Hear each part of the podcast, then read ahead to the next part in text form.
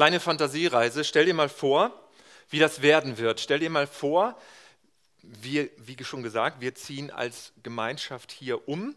Wir äh, beziehen neue Räumlichkeiten und unser erstes Zusammenkommen in dem neuen Gebäude steht an.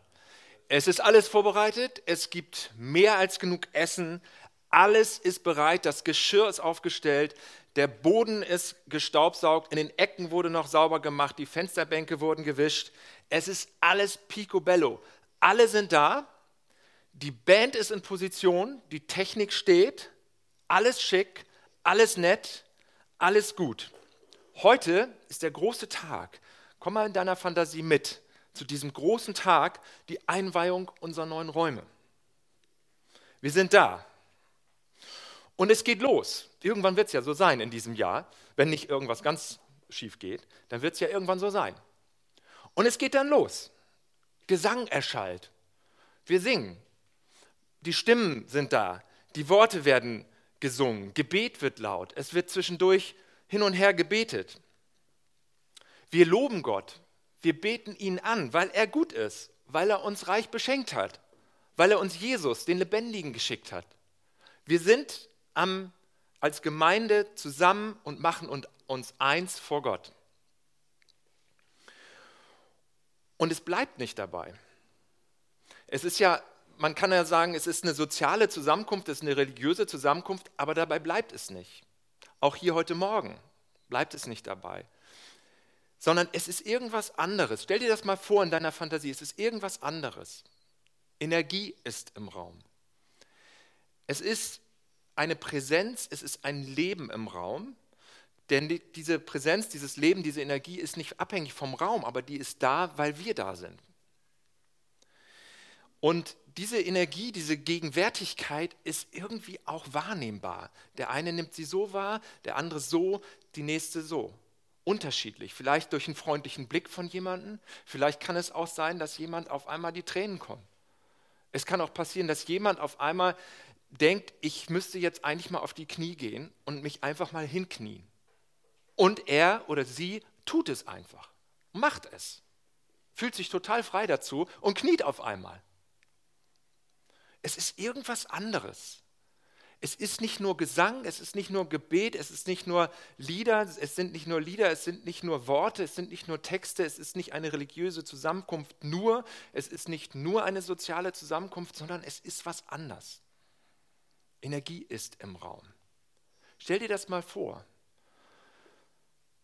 Gottes Präsenz, Gottes Gegenwart beansprucht den Raum. Wir mieten ihn, aber er beansprucht ihn für sich, für seine Absichten für seine Träume mit dieser Welt, mit uns. Stell dir das mal vor.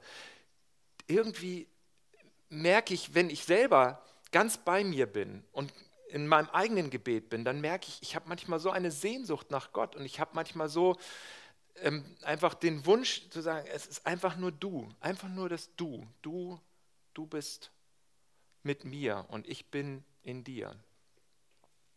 Du bist da. Ich möchte nicht irgendwas, ähm, ich muss die Augen zumachen. Und ich merke, ich möchte dich erfahren, ich möchte mit dir ein Leben führen. Und das ist eine Sehnsucht und ich finde, die ist gut. Das ist eine gute Sehnsucht und der sollten wir nachgehen und der sollten wir nachgeben, dass wir nicht ähm, einfach nur durch Bewegungsabläufe gehen. Und natürlich kann man sagen, wo ist das Problem? Gott ist doch immer da. Gott ist doch überall. Ja, ist er auch. Nur das heißt nicht, dass wir da sind und dass wir präsent sind seiner Präsenz gegenüber. Und darum geht es mir heute Morgen, dass wir inspiriert werden dazu durch eine Geschichte, dass wir uns selbst präsent machen seiner Präsenz gegenüber. Und dann ähm, kann es passieren, dass einfach auch Pläne über den Haufen geschmissen werden. Und das kann auch passieren, dass Abläufe ein bisschen anders äh, verlaufen, als sie eigentlich gedacht waren. Wenn sich der Schöpfer unter uns zeigt. Das ist natürlich eine schöne Vorstellung, wenn das so läuft. Und es, wir haben es erfahren, viele von uns haben etwas erfahren, wo man einfach merkt, jetzt rührt mich gerade etwas an, was nicht von mir kommt. Das ist schön, nur in der ähm, alltäglichen Wirklichkeit sieht es ja nicht immer so aus. Mich hat mal vor einigen Jahren, hat mal ein, also mein, mein jahrelanger Mentor und äh, Kollege und Freund, würde ich mal so sagen, Stephen Jett, ein Gemeindegründer, der in Kloppenburg die Baptistengemeinde gegründet hat und der mich immer sehr gefördert hat und begleitet hat, von dem ich viel gelernt habe. Das ist auch eine Zellgemeinde, eine richtig blühende Zellgemeinde gewesen, jahrelang. Und Stephen Jett hat, hat, dann irgendwann mal mich angerufen oder wir haben, wir haben telefoniert, einfach so. Ich saß im Büro damals noch in der ehemaligen Gemeinde, in der ich vorher war, in Blumenthal. Und wir haben uns aber lange Zeit nicht gesprochen gesehen. Und dann er ist Amerikaner, er kommt aus den Südstaaten, er kommt aus Tennessee und wer weiß, wie die Südstaaten so drauf sind, weiß, die sind sehr, sehr freundlich, sehr, sehr zuvorkommend, sehr, sehr auf andere bezogen und immer ein Lächeln und immer freundlich, immer gut drauf und kann einfach jedes Herz gewinnen und so ist er auch. Und das Erste, was er sagte bei unserem Telefonat nach langer Zeit war, Hallo Tobias, wie geht's? Und ich erhöhe die Spannung mal ein bisschen. Ich dachte, er sagt jetzt deiner Frau, deinen Kindern, deiner Familie, deinen Eltern. Er kennt auch meine Eltern. Wie geht's deinen Eltern? Wie geht's diesem? Wie geht's jedem? Aber dann kam, hallo Tobias, wie geht's deinem Gebetsleben? Dachte, Moment mal, wir haben uns gerade irgendwie zwei, drei Jahre nicht gesprochen, also wirklich schon lange Zeit. ich habe es zuerst überhört, weil ich so schon selbstständig in meinem Kopf das verlängert habe, den Satz. Aber dann habe ich erst gemerkt, er hat mich gerade gefragt, wie es meinem Gebetsleben geht. Ups. Ja, und dann Stock, Stotter, äh, Räusper. Ich sagte, ja, gut, dass du fragst. Ich habe nämlich gerade so ein bisschen Probleme mit dem Beten irgendwie fühlt sich das so ein bisschen schwierig gerade an und leer. Und ja, es ist nicht so richtig die Energie da. Und ähm, ehrlich gesagt, es fällt mir unfassbar schwer gerade zu beten. Oh, das ist ja super, dass ich nachfrage. Das ist ja toll. Und dann ging das Gespräch weiter. Aber das, das erste, die Fantasiereise in Kombination mit dieser Frage, wie geht es deinem Gebetsleben, das möchte ich gerne kombinieren, weil es hängt zusammen. Und natürlich kann man jetzt sagen, äh, diese Geschichte, die ich euch gerade erzählt habe, bitte ich, dich nicht so zu verstehen, dass das Ganze für mich übergriffig war. Es könnte in einem anderen Kontext richtig übergriffig klingen und manche würden sich wahrscheinlich in die Ecke gedrängt fühlen. Das war überhaupt nicht so, weil wir befreundet waren oder sind, aber wir haben jetzt Jahre keinen Kontakt mehr. Also wir sind befreundet, natürlich. So jetzt nicht verstehen, aber wir haben einfach uns völlig aus dem Blick verloren, wie das mit vielen anderen Freunden auch so der Fall ist. Aber ähm, für mich war das überhaupt nicht übergriffig, sondern für mich war das, ich, ich war hinterher total bewegt, weil ich habe gedacht, der hat mich so aus der normalen Schiene gehauen, äh, weil er wirklich ein echtes Interesse an mir hat. Also da hat jemand anscheinend wirklich Interesse und das hat mich total bewegt. Also es war für mich völlig okay, diese Frage, und das hat mich auch begleitet weiterhin und hat auch was bewirkt. Und es geht darum, dass wir das sehen, dass es, das Gebet, Anbetung dazu da ist, um, damit Gott für uns sichtbar wird, damit wir Gott erfahren und nicht, damit Gott dann da herbeigebeten wird oder herbeigezaubert wird oder herbeigeschworen wird, beschworen wird durch Lieder oder Gesang oder Gebet. Da ist er sowieso. Aber durch Gebet, durch Anbetung merken wir es auch. Wir werden präsent gegenüber seiner Präsenz. Darum geht es. Da ist Leben, da ist Energie, da ist Präsenz. Und manchmal muss man dann einfach an seinem Gebetsleben auch was ändern, äh, wenn man feststellt, es fällt schwer, es fühlt sich leer an, es geht irgendwie nicht so. Und dann kann man vielleicht mal mit anderen darüber reden, dann kann man vielleicht sich mal verabreden, zusammen zu beten. Man kann noch andere Gebetsformen ausprobieren, Körpergebet, man kann kontemplativ beten, man kann das Jesusgebet beten. Aber es ist gut, wenn wir das im Zusammenhang sehen. Gottes sichtbare wahrnehmbare Energie in unserem Leben und Gebet. Die Geschichte, um die es heute geht, das ist für mich so ein Mustertext. Nimm ihn doch auch für dich vielleicht als Mustertext für Gebet, für Anbetung, für gemeinsame Begegnung mit Gott. Aber nimm ihn vielleicht auch als Mustertext für unseren Umzug. Wenn du mitkommst in die neuen Räumlichkeiten, und ich hoffe, das tust du, ich hoffe, du bist dabei, dann nimm es doch auch als Mustertext für unseren Umzug. Denn die Geschichte handelt von einem Gebäude, von einem Raum, in dem sich Gottes Präsenz zeigt. Und die Geschichte handelt von Musik und Gesang zur Ehre Gottes. Und die Geschichte handelt von einer äußeren Seite unseres Glaubens und von einer inneren Seite von Gebet und Anbetung.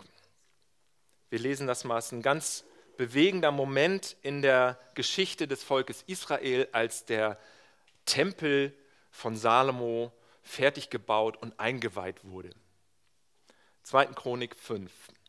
Schließlich waren alle Arbeiten für das Haus Jahwes, das ist der Name Gottes, vollendet. Da brachte Salomo die Gaben, die sein Vater David Gott geweiht hatte, in die Schatzkammern des Gotteshauses. Das Silber, das Gold und all die wertvollen Gegenstände. Dann ließ Salomo die Ältesten von Israel, die Oberhäupter der Stämme und die Fürsten der, Sippe Israel, der Sippen Israels nach Jerusalem kommen. Sie sollten die Bundeslade Jahwes aus der Davidsstadt Zion in den Tempel hinaufbringen. Am Laubhüttenfest, das im Oktober stattfindet, versammelten sich alle Männer Israels beim König. In Gegenwart der Ältesten Israels nahmen die Leviten die Lade und trugen sie zum Tempel hinauf. Auch das Offenbarungszelt und die heiligen Gegenstände, die im Zelt waren, wurden von den Priestern und Leviten hinaufgebracht. König Salomo und die ganze Gemeinschaft Israels, die sich bei ihm vor der Lade eingefunden hatte, opferten eine unzählbare Menge von Schafen und Rindern.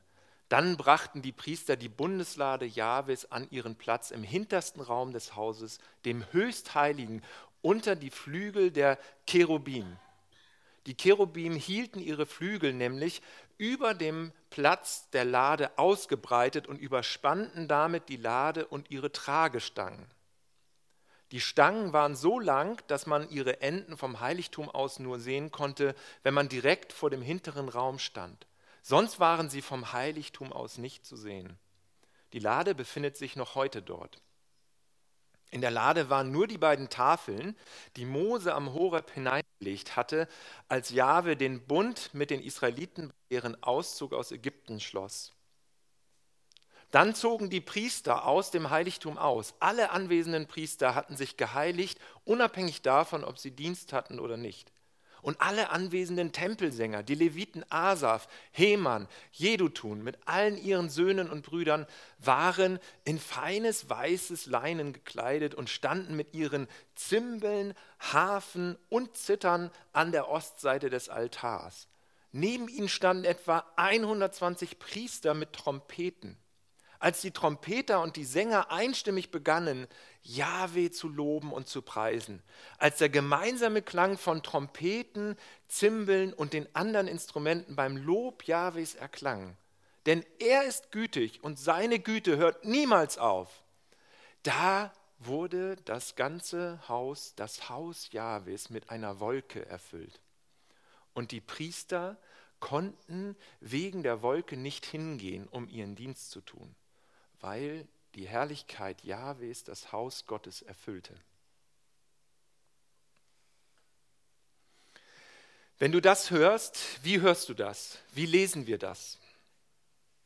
Wir könnten das lesen als einen ziemlich außergewöhnlichen Bericht mit historischen Bezügen, was sicherlich auch ähm, angemessen wäre, was nicht verkehrt ist, auch wenn das Interesse des Autors eher theologischer, geistlicher Natur ist, trotzdem sollte, und ich, ich finde es auch angemessen, das nicht aus dem historischen Bereich komplett zu verbannen. Ich gehe davon aus, es hat historische Bezüge.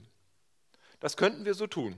Wir könnten das als historische Geschichte zur Kenntnis nehmen. Einfach einen Bericht, was mal passiert ist, was Leute mal erlebt haben. Wir könnten es auch als theologische Lehre zur Kenntnis nehmen und sagen, ja, da mag irgendwie eine Botschaft drinstecken, ähm, das ist eine interessante Lehre, die ich mir mal überlegen kann. Oder die dritte Möglichkeit, wir hören das als präsente Wirklichkeit für uns. Als eine Geschichte, die auch für uns jetzt hier ist und die präsent ist. Und diese Herrlichkeit Gottes, diese Herrlichkeit, diese Energie, das Leben und die Gegenwärtigkeit Gottes, dass die uns angeht, dass die dich angeht, dass du ein Funken von dieser Energie in deinem Inneren hast und dass, wenn wir uns verbinden, eine starke Energie, eine starke Präsenz im Raum ist. Und ich plädiere dafür, das im letzteren Sinne zu hören und zu verstehen und nehme mir das Recht dazu raus durch das Neue Testament, wenn wir Jesus sehen und wenn wir sehen, wie die Herrlichkeit Gottes in ihm war, wie Leute das gemerkt haben, dass in ihm die Herrlichkeit Gottes aufgestrahlt ist, voller Gnade und voller Wahrheit, der eingeborene Sohn des Vaters. Und wenn wir dann sehen, wie er gelebt hat, wie er umgegangen ist mit Menschen, wie er nicht die ganze Herrlichkeit und Pracht als prunkvoller, womöglich gewalttätiger König ausgenutzt hat und gesagt hat, ich komme jetzt mal hier mit meiner ganzen Macht und Gewalt, sondern die Herrlichkeit hat sich in seinem Dienst gezeigt, in seiner Hingabe am Kreuz. Ganz anders. Aber darin hat sich die Herrlichkeit, die Energie, das Leben Gottes gezeigt für die Menschen. Und dann drei Tage später ist er aus dem Grab gekommen und hat den Tod überwunden, wie wir das vorhin gesungen haben, anbetend ihm ausgedrückt haben. Und wenn wir dann im Neuen Testament weitergehen und sehen, dass in den Briefen, im Paulusbriefen, im Korintherbrief, 1. Korinther 3 und 1. Korinther 6 zum Beispiel, äh, wo uns zugesprochen wird, allen, die das hören, allen, die das lesen, allen, die das aufnehmen für sich, du bist der Wohnort der Herrlichkeit Gottes. In dir ist der Morgenstern aufgeleuchtet. In dir wohnt der Heilige Geist, das heißt Gott.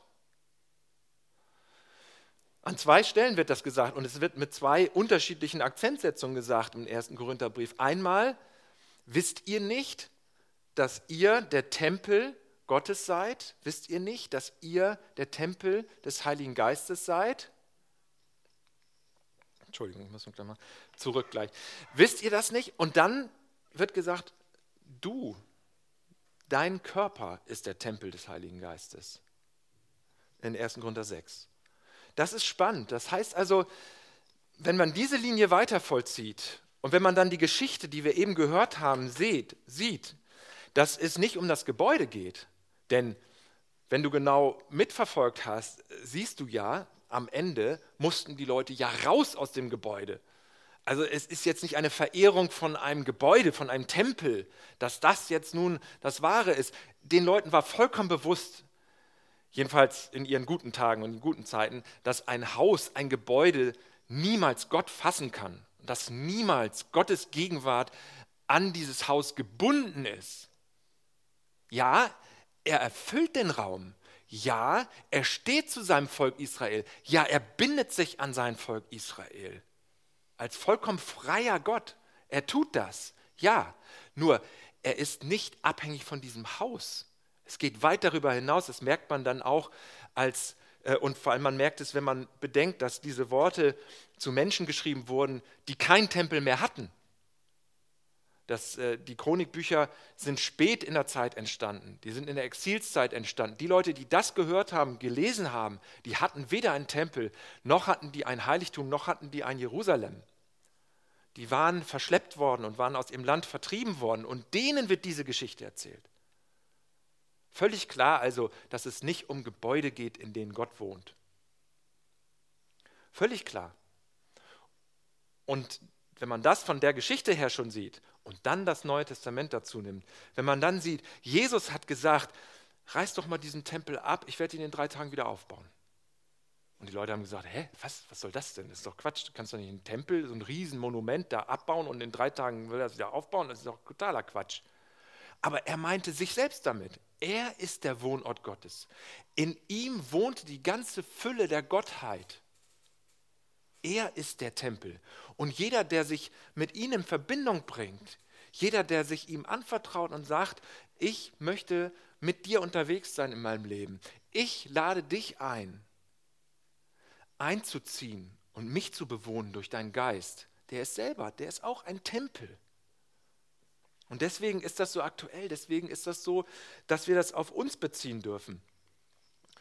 Und der Punkt, um den es geht, ist, dass wir ein Raum sein dürfen, deswegen ist es so ein bisschen verklausuliert formuliert, ihr seht das, wir dürfen in einem Raum sein, in dem sich Gottes Energie zeigt, aber wir dürfen selber ein Raum sein, in dem sich Gottes Energie zeigt.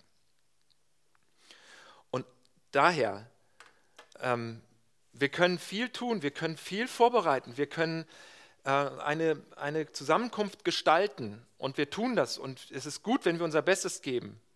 Die Leviten und die Priester haben absolut ihr Bestes gegeben mit silbernen Trompeten. 120 Trompeter, stell dir mal vor, wie laut das gewesen sein muss. Unfassbar, da sind dir die Ohren aber weggeflogen.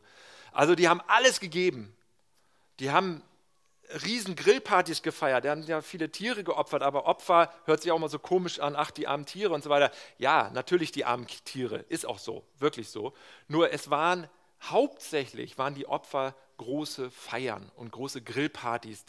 das Fleisch von den Tieren wurde einfach geteilt und wurde gegessen und damit wurde Gott gelobt, mit dem Teilen des Essens.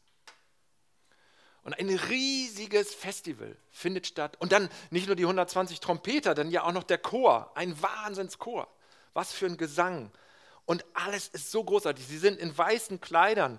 Die Leute haben, haben weiße Leinen angezogen, als Zeichen, dass sie geheiligt sind, dass sie sich gereinigt haben, gesäubert haben, dass sie hell und klar und rein vor Gott stehen. Alles ist vorbereitet. Es ist alles da, es ist alles super. So wie wenn du einen Zellgruppenabend vorbereitest oder wenn du zu einem vorbereiteten Zellgruppenabend kommst, es ist alles da. Vielleicht hat man noch gestaubsaugt, obwohl mach nicht so einen Stress, mach die Wohnung lieber nicht so sauber, weil das legt dann immer gleich dann die Erwartungslatte so hoch. Mach mal ein bisschen weniger, aber trotzdem, meistens ist es so. Man hat was vorbereitet, vielleicht hat man einen Tee gekocht, vielleicht hat man eine Struktur sich ausgedacht für den Abend, vielleicht hat man Lieder rausgesucht, vielleicht hat man einen Bibeltext rausgesucht. Auch Sonntagstreffen werden vorbereitet. Wir geben unser Bestes.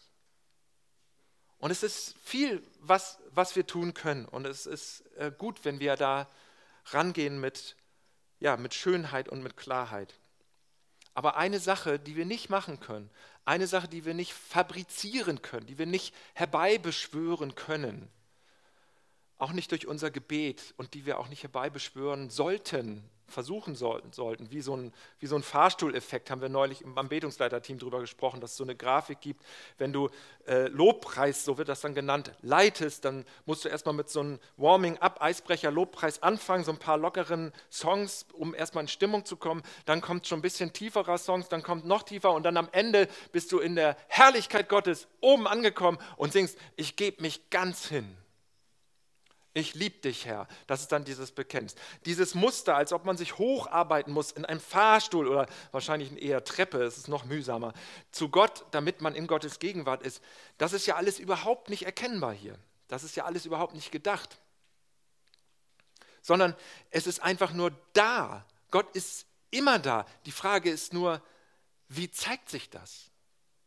Wie erweist sich das in unserer Gemeinschaft? Und das ist etwas, was wir nicht machen können. Es ist ein Geheimnis. Aber wir können suchen. Wir können darum beten. Wir können ganz bei uns selbst sein. Und ich merke, wenn ich ganz bei mir selbst bin, dann bin ich auch ganz bei Gott. Weil wir sind der Tempel. Und wir dürfen ihn suchen auf die eine oder andere Weise. Es gibt unterschiedliche spirituelle Typen, es gibt unterschiedliche geistliche Typen, es gibt so eine richtige Typenlehre schon fast, so wie man auch bei Kleidung Typenlehren äh, hat, gibt es auch so eine geistliche Typenlehre. Der eine, der geht lieber in die Natur und stellt fest, ja Mensch, das überwältigt mich, dieser Eindruck.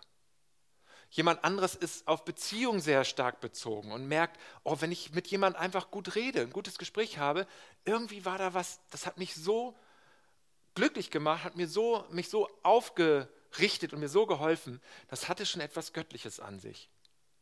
Der nächste ist durch Musik, durch Texte, durch Lyrik, durch Kunst ansprechbar.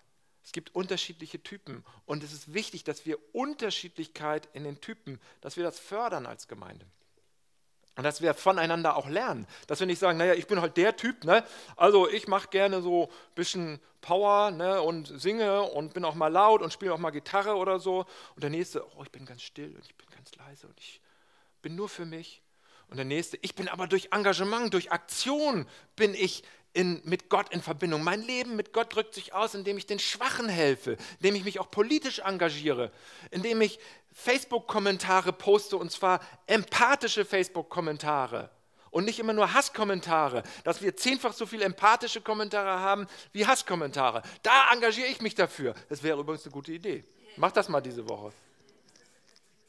Poste, äh, lass, uns mal, lass uns mal daran arbeiten, dass wir zehnfach so viel äh, empathische, positive Kommentare auf Facebook haben, äh, anstatt blöde, erniedrigende, herabsetzende Kommentare. Warum nicht? Wir kommen ja nicht anders gegen an.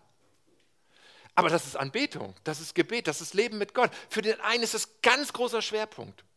Und jetzt kannst du natürlich sagen, naja, sie ist so, sie engagiert sich da an der Stelle, geht auch auf Demos, sagt, Mensch, wir müssen unsere, unseren Planeten retten. Wir müssen für Gerechtigkeit eintreten. Fährt auch in andere Länder, reist auch woanders hin, unterstützt die Benachteiligten. Du kannst sagen, ja, sie ist halt so. Was habe ich damit zu tun? Und der nächste sagt, ich bin der Kontemplative, der Ruhige, der Stille. Ja, ist halt so. Und der nächste sagt, ja, ich muss auch mal ein bisschen Power machen und mal ein bisschen tanzen und mal ein bisschen richtig rauskommen aus, aus äh, diesen ganzen Stillen immer nur. Ja, lass uns doch mal voneinander lernen. Lass uns doch nicht nur einfach zur Kenntnis nehmen, es gibt diese verschiedenen Typen. Lass uns doch voneinander lernen. Und ich glaube, dann passiert etwas Spannendes.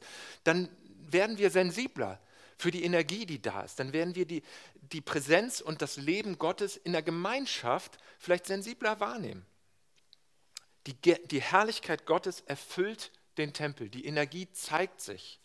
Und wir dürfen der Raum sein dafür. Darum geht es. Ich habe versucht, mir das mal äh, vorzustellen. Wahrscheinlich haben es die meisten von euch mitbekommen, dass jetzt in, der, äh, in den letzten Wochen eine neue Form der Nordlichter entdeckt wurde, wurde. Und zwar werden die Dunes genannt weil die so eine Form von Dünen haben. Das haben Hobbyfotografinnen, äh, Fotografen entdeckt und Wissenschaftler haben das ausgewertet, das Material, und versuchen das jetzt zu beschreiben und zu analysieren und zu erforschen, was sind das für Nordlichter? Die hatte man bisher noch nicht entdeckt. Jetzt äh, erforscht man, in welcher Schicht kommen die genau vor der Atmosphäre und äh, wie, wie kommen die zustande und warum sehen die so aus, wie sie aussehen ich habe mal einen kleinen Clip mitgebracht. So stelle ich mir das vor, wenn Gottes Herrlichkeit sichtbar wird.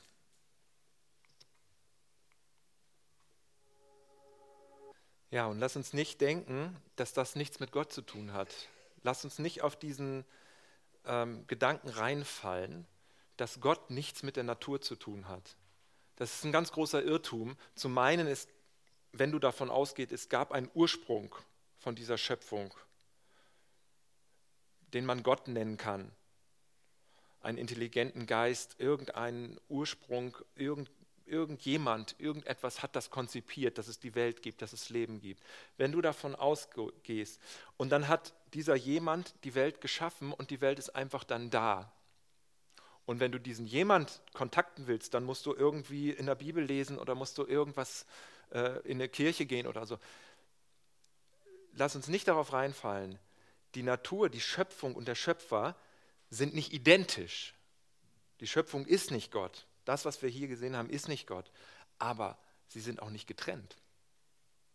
Gott ist in der Natur und Gott ist in der Schöpfung präsent. Und äh, du kannst Gott erfahren, du kannst wirklich Erfahrungen und Abenteuer erleben mit Gott in der Natur. Hier nochmal die Verse aus 1. Korinther 3. Wisst ihr nicht, dass ihr Gottes Tempel seid und der Geist Gottes in euch wohnt? Und 1. Korinther 6. Wisst ihr nicht, dass euer Körper ein Tempel des Heiligen Geistes ist, der in euch wohnt und den ihr von Gott bekommen habt? Der zweite Punkt, ähm, dieses Bild hatten wir schon mal als Traum von Gemeinde. Vielleicht erinnert ihr euch, wir haben mal überlegt, was sind so Bilder von Gemeinde, die uns ansprechen. Und eins dieser Bilder war eine Band, also eine Musikkapelle, wo alle unterschiedliche Instrumente spielen, aber alle zusammenklingen. Und so ähnlich müssen wir das auch vorstellen in unserer Geschichte. Dass Gottes Energie den Raum erfüllt, das hat auch damit zu tun, nicht magisch missverstehen, dass er herbeigebeten wird oder so, aber es hat auch damit zu tun, dass die Musiker Musikerinnen gab es vielleicht auch, dass die sich eins gemacht haben und dass die in dem Sinne eins, dass sie wahrscheinlich vielleicht auch gar nicht mehrstimmig gesungen haben. Möglicherweise war der mehrstimmige Gesang noch gar nicht erfunden.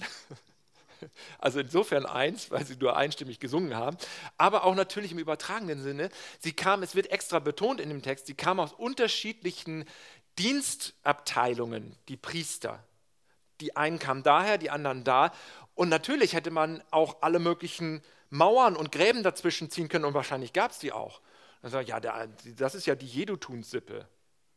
Und ja, das ist ja die andere Sippe. Ja, pff, was haben die miteinander zu tun? Im Gegenteil, oh, die sind so ein bisschen komisch. Ja, die sind aber auch komisch. Und, ah ja, oder die sind so toll und oh, wie auch immer. Also da gab es ja Sippen, da gab es ja Familien, da gab es ja Clans. Und es wird extra betont, die, die hatten unterschiedliche Dienste, aber die haben sich alle zusammengetan und einen Chor gebildet und eine Band gebildet mit ganz vielen verschiedenen Instrumenten. Es werden ja noch andere Instrumente aufgezählt. Es wird noch die Zither aufgezählt, es wird noch eine Gitarre auf Hebräisch, da kommt so das äh, deutsche Wort Gitarre dann auch her, also es ist ein Seiteninstrument. Die Laute wird erwähnt, spannende Instrumente. Ich wäre so gern dabei gewesen, wie das geklungen hat. Also ein Banjo und eine Ukulele gab es wahrscheinlich nicht, aber es gab Seiteninstrumente aus Holz. Also man hat sich zusammengetan und Musik und Gesang, lass uns das doch als Mittel zum Zweck sehen. Lass uns doch Gesang und Musik und Lieder, lass uns die doch als eine Art Vehikel sehen, eine Art Fahrzeug. Nicht als die Sache an sich, nicht als die Energie, die Präsenz an sich, aber als Fahrzeug für die Energie. Vielleicht nicht ganz glücklicher Vergleich, aber ich glaube, ich, äh, man, kann, man kann nachvollziehen, was damit gemeint ist. Dass die Musik und die Lieder, die wir singen, dass wir darin Gottes Präsenz Raum geben, dass sie ein Gefäß dafür sind. Wenn wir seine Liebe betrachten, sein Wesen betrachten, geistliche Wahrheiten aussprechen und Aufmerksamkeit darauf richten. Vielleicht hast du da nicht so einen Zugang dazu, zu Musik, zu Liedern. Vielleicht hast du auch so ein bisschen, bist du auch manchmal genervt von diesen christlichen Liedern oder so. Kann ich total nachvollziehen. Ist total äh, okay. Also finde ich, und trotzdem ist Musik und ist Gesang einfach ein unfassbar gutes Vehikel für Gottes Herrlichkeit, Energie, Präsenz, Leben in uns. Und der dritte Punkt, den ich ähm, daraus ableiten möchte aus dieser Geschichte, das ist ein Punkt, der auch dient dazu, dass wir dass Gottes Herrlichkeit sich zeigt. Sie zeigt sich in der Schrift, in den Worten der Bibel. Sie zeigt sich in Christus, in Jesus. Sie zeigt sich in der Gemeinde. Aber wie? Wie nehmen wir das wahr? Wie sind wir präsent dafür? Wie sind wir sensibel dafür? Der dritte Punkt dafür ist, dass wir den Aktivisten und den Kontemplativen in unserer Gemeinschaft, in unserem Inneren in, einer, in einem guten Rhythmus halten, in einer guten Spannung halten, in einer kreativen Spannung halten. Klingt komisch, was meine ich damit? Also in der Kirchengeschichte gab es, sagen wir mal, zwei Haupttypen. Ich habe ja schon mehrere unterschiedliche Typen, wie Menschen mit Gott kommunizieren, wie Menschen ihr geistliches Leben führen. Gibt es unterschiedliche Typen, aber man könnte sagen, es gibt zwei Haupttypen. Einmal den frommen oder den geistlichen Menschen, dem die Beziehung zu Gott sehr wichtig ist. Es geht immer darum, die Beziehung zu Gott zu vertiefen. Es geht darum, Bibelstudium wertzuschätzen. Es geht darum, zu wachsen in der Vertrauensbeziehung zu Gott. Und dann auf der anderen Seite den Aktivisten, so könnte man es nennen. Das sind die, und da gibt es auch ganze Gemeindemodelle von. Es gibt ganze Gemeinden, diese, das ist so eine aktivistische Gemeinde, die sich engagiert für Gerechtigkeit, für Bewahrung der Schöpfung, für Frieden. Es gibt Kirchen, die nennen sich Friedenskirche ganz bewusst als Programm, weil sie sich engagieren wollen gegen Gewalt und für den Frieden. Und diese beiden stehen häufig in so einer Spannung und manchmal bekämpfen sie sich auch gegeneinander im Laufe der Geschichte. Und manchmal sagen die, sagen die Aktivisten zu den Betern, sagen dann, naja, ist ja kein Wunder, dass dein Gebet nicht erhört wird, du betest und betest, du musst mal was tun. Da brauchst du doch nicht beten. Das ist auch klar, dass du jetzt mal hier in die Hufe kommen musst und dein Leben ordnen musst, mal ein bisschen sortieren musst. Und außerdem, du bist so auf dich bezogen. Berichte deinen Blick doch mal auf deinen Nachbarn, auf deinen Kollegen, auf deinen Nächsten und auch mal ein bisschen politisch auch mal denken. Wir müssen auch das System verändern. Das ist doch kein Wunder, da brauchst du doch nicht beten. Also hör mal, ist doch logisch, dass Gott deine Gebete nicht hört. Er wartet die ganze Zeit darauf, dass du was tust. Ich weiß nicht, ob du sowas schon mal so ansatzweise vernommen hast oder selber in deinem eigenen Inneren solche verschiedenen Stimmen gehört hast. Und der Beter sagt dann, oder die Beterin sagt dann zum Aktivisten, ja, sag mal, du kannst doch nicht dauernd dich nur engagieren, du kannst doch nicht immer ständig nur umhergehen und Leuten helfen, Strukturen ändern, dafür kämpfen, dass es den Ärmeren mehr Recht zugestanden wird. Das kann doch nicht sein. Das kann doch nicht sein, dass du dich für Frieden engagierst, für den Erhalt der Schöpfung. Du musst doch mal beten. Du betest viel zu wenig. Also der eine sagt, du musst mal mehr tun, du tust zu wenig. Der andere sagt, du musst mal mehr beten, du betest zu wenig. Und immer hat man ein schlechtes Gewissen. Immer denkt man, öh, irgendwie ist es immer alles nicht genug, immer alles ist alles nicht richtig. Und ich glaube, diese Linie zwischen dem Aktivisten und zwischen dem geistlichen Menschen, so nenne ich es jetzt mal, läuft hier genau in unserem Inneren. Und es ist gut, wenn wir das als Puls in unserem geistlichen Leben, in unserem Leben mit Gott haben, dass wir hören, dass wir beten, dass wir anbeten, dass wir Zeit mit Gott verbringen. Er liebt das, wenn wir Zeit mit ihm verbringen. Und dass wir das genießen und dass wir uns lieben lassen von ihm. Es ist gut, wenn wir das in unserem Leben pflegen, wenn wir in der Bibel lesen oder hören als Hörbuch. Und wenn wir auch Musikinstrumente spielen und ihn loben mit Musik und anbeten, das ist sehr, sehr gut und sehr wichtig. Und gleichzeitig die Komponente, dass wir den Aktivisten in uns auch pflegen, dass wir auch sagen, es ist manchmal Zeit, nicht zu beten, sondern manchmal ist es Zeit, die Hand auszustrecken jemandem und jemanden hochzuziehen, jemandem aufzuhelfen. Und manchmal ist es Zeit, sich zu engagieren, aktiv zu sein, sich einzusetzen und auch für Gerechtigkeit zu kämpfen. Sei es auch zu demonstrieren oder sich irgendwo zu engagieren, dass Strukturen verändert werden. Das gehört auch dazu. Das ist auch Anbetung und Gebet. Ganz einfach gesagt, die Entscheidung, fahre ich mit dem Fahrrad oder fahre ich mit dem Auto. Das ist auch Anbetung. Wenn ich mit dem Fahrrad fahre und das Auto stehen lasse. Das hängt damit zusammen. Der Aktivist und der geistliche Mensch, die in unserem Leben in einem Rhythmus, in einem Puls halten und sagen, das gehört beides zusammen. In der Geschichte da war das so, dass für beide, für den Aktivisten und für den frommen, den geistlichen Menschen, für beide war es eine unglaubliche tolle Zeit, eine unglaubliche Feier. Die Aktivisten haben gesagt, die Bundeslade, es war dieser Kasten mit den Gesetzestafeln, die zog ein in den Tempel. Und dann haben die gesagt, die Tora ist da, das Gesetz Gottes ist da, das Recht für die Armen, das Recht für die Ausgegrenzten ist da, denn die Gesetzestafeln enthielten die zehn Gebote. Und das ist eigentlich nicht Gebot und Gesetz unterdrückend, sondern es ist ein Recht, israelitisches Recht für Sklaven, Sklavinnen, auch sogar die sind mit einbezogen in die Sabbatruhe. Also, und ich habe ein Recht dazu, nicht bestohlen zu werden, ich habe ein Recht dazu, nicht umgebracht zu werden.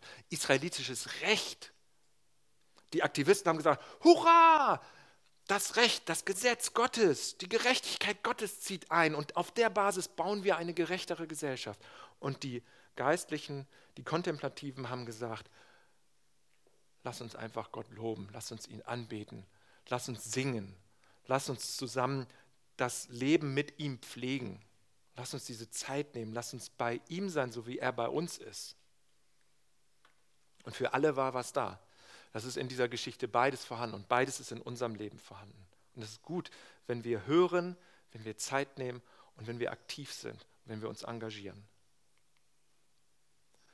Die drei Punkte nochmal vom Anbeten oder Energie ist im Haus. Wir dürfen in einem Raum sein, in dem sich Gottes Energie zeigt.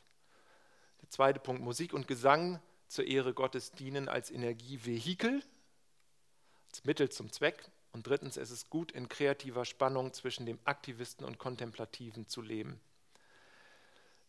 Dann würde ich Björn und Lenny bitten, schon mal nach vorne zu kommen und äh, Martina und Gunther können sich auch bereit machen. Ähm, Und wenn ihr gleich vorne seid, dann würde ich noch mal einmal die Energie der Nordlichter zeigen wollen gerne und einen kürzeren Clip und zwar ohne Geräusche, einfach nur in der Stille, weil ich habe mir heute Morgen noch sagen lassen, als wir hier vorhin gebetet haben ähm, für diesen Sonntag, für diesen Gottesdienst hier, da hat Björn erzählt, er war mal äh, irgendwo im Norden und hat die Nordlichter beobachtet und es war total still.